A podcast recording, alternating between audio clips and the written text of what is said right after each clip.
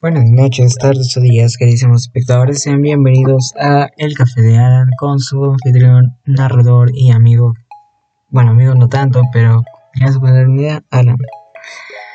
El día de hoy vamos a tener un episodio especial porque vamos a hablar de uno de los muchos temas de los que se me está olvidando hablar en este podcast. Eh, bueno, los juegos móviles. Bueno, sin más relleno, vamos con mi típica frase, ¿no? Bueno, y esto dice así. Los videojuegos para móvil no son un invento tan reciente como se puede llegar a pensar. El primero de ellos que llegó a las manos del público y se convirtió en un éxito fue el Snake, el juego de la culebrita para muchos, el cual fue incluido en el Nokia 6110 o 6110. El juego era tan simple como entretenido, lo que cautivó mucho a sus jugadores. No pasó mucho tiempo hasta que se volvió icónico en Nokia. La creciente industria del móvil vivió otro momento clave en su historia con la creación de la tecnología Wireless Fidelity, mejor conocida como el Wi-Fi. Porque bueno, Wireless Fidelity, las dos primeras palabras, letras de cada palabra, Wi-Fi, se entiende.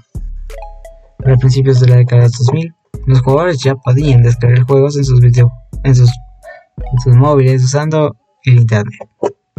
El maravilloso.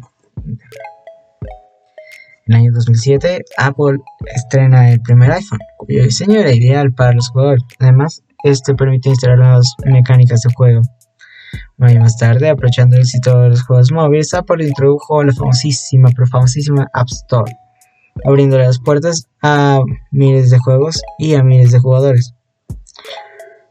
En 2009 se incorporó la posibilidad de realizar micropagos adentro de los videojuegos. Y claro, de la misma manera, en 2008, Google introdujo su propia plataforma de mercado de aplicaciones a su sistema operativo Android. Esta se conocía como Android Market, pero ahora se le conoce como la Play Store. Para el 2012, juegos como Candy Crush ya se encontraban generando millones de millones de millones de dólares. Esto a través del modelo freemium, que básicamente consiste en brindarle a gratuitos jugadores al juego Mientras que se les ofrecen así pequeñas cositas como lo pueden ser intentos o vidas para el Candy Crush. También dinero, claramente. Este modelo era un éxito comercial, por lo que en años posteriores fue ganando importancia hasta que fue adoptado por algunos de los juegos más sobresalientes como el Fortnite, el LOL, el Among Us y muchos otros. Los videojuegos móviles no solo van tras el Ah, ¿cómo decirlo? El, el, gamer apasionado que dedica horas y horas a sus favoritos como un enfermo mental, sino que también principalmente su público está enfocado a esa gente como tú y como yo, que simplemente juega de casual un ratito nada más y no dedica 800 mil horas a un jueguito.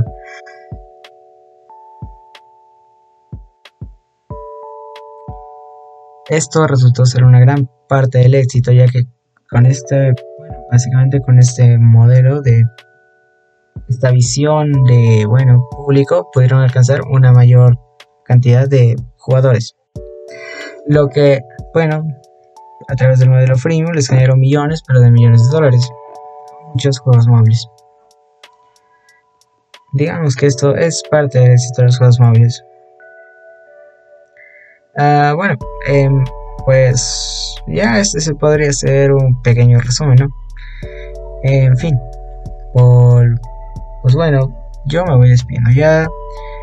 Eh, Báñense, duerman bien, coman bien, lo de siempre. Y sobre todo, chao.